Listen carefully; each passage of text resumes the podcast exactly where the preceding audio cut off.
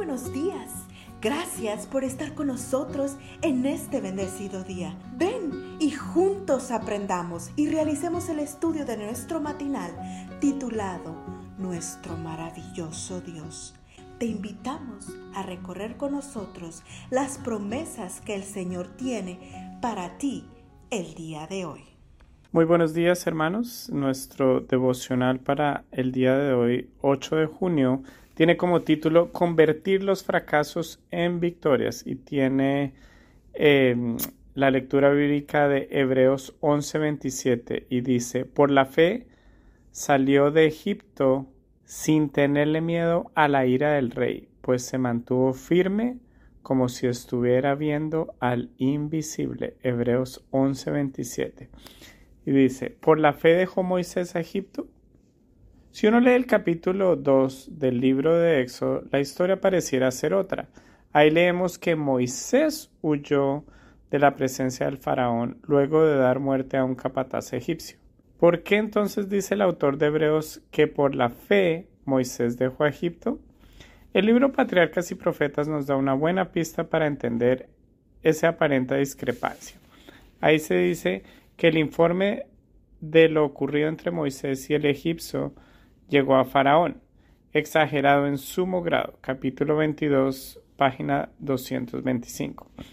Se le dijo al monarca que el propósito de Moisés era acaudillar a su pueblo contra los egipcios, derrocar el gobierno y ocupar el trono.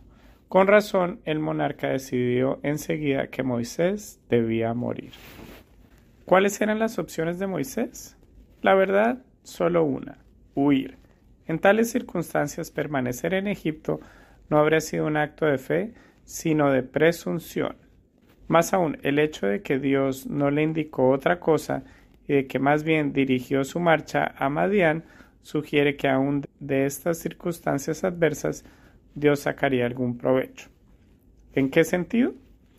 Al dar muerte al egipcio, Moisés había mostrado que no estaba listo para la obra que Dios le había asignado.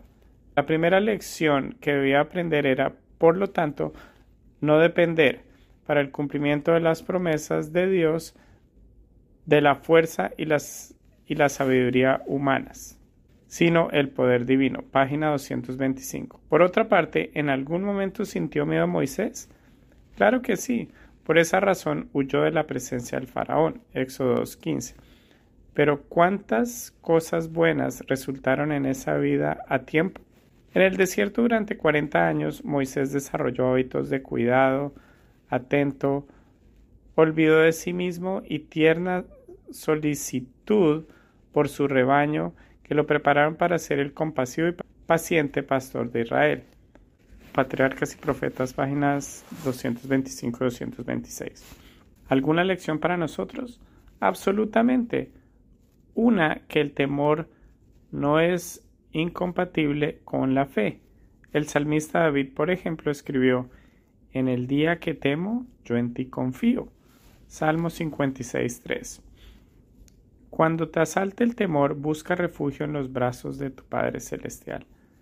Ahí encontrarás, además de seguridad, dirección para saber cómo enfrentar tus desafíos.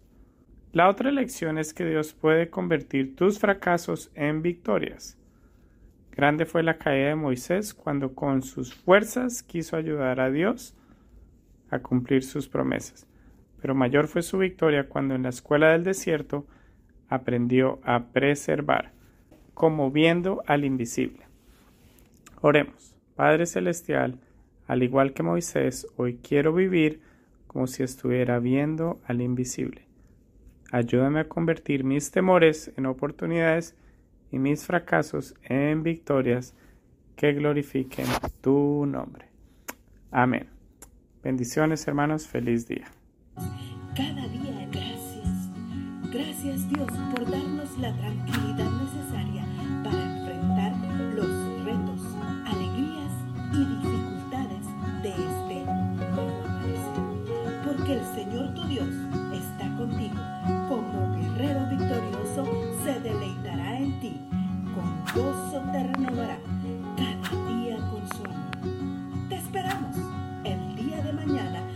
continuar cobrando aliento en la palabra de nuestro maravilloso